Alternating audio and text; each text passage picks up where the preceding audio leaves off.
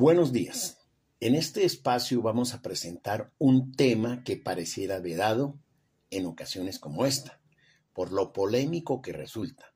Sin embargo, es necesario que se hable de él, que se discuta civilizadamente, mediando el respeto, la tolerancia y el objetivo de tomar decisiones de manera analítica y sin apasionamientos.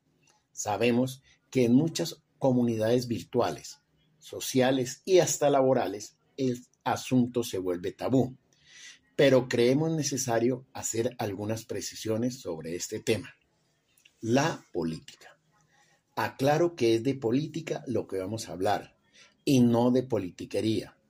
Política entendida como el conjunto de actividades que se asocian con la toma de decisiones en grupo u otras formas de relaciones de poder entre individuos como la distribución de recursos o también la actividad del ciudadano cuando interviene en los asuntos públicos con su opinión, con su voto o de cualquier otro modo.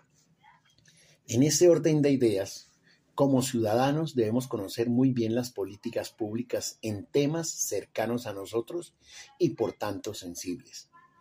Políticas educativa, laboral, de pensiones, salud, economía, familia, juventud, entre otros muchos temas.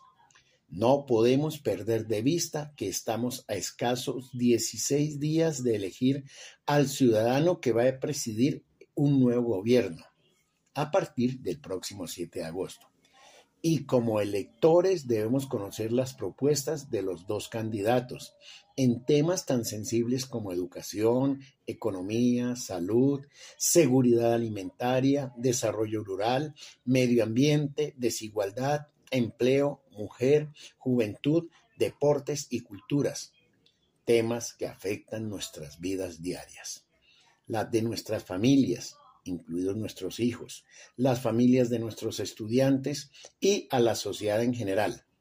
Así no nos quedaremos con las frases vendedoras de campañas.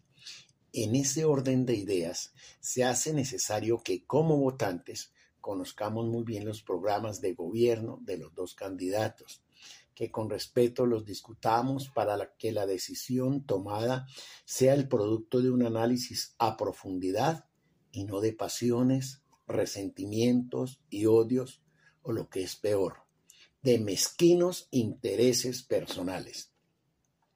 También es indispensable que escuchemos los debates que se deben dar en los medios de comunicación, ya que en estos se confrontan temas que, aunque no aunque pueden no estar en los programas de gobierno, también afecta la vida de nosotros los ciudadanos que esperamos un verdadero cambio en el manejo de las políticas estatales.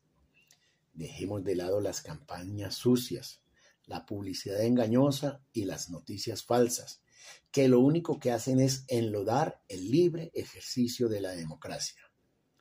Finalmente, la invitación para que el 19 de junio salgamos a votar temprano y así ejercer nuestro derecho constitucional de elegir y no dejar que otros elijan y decidan por nosotros.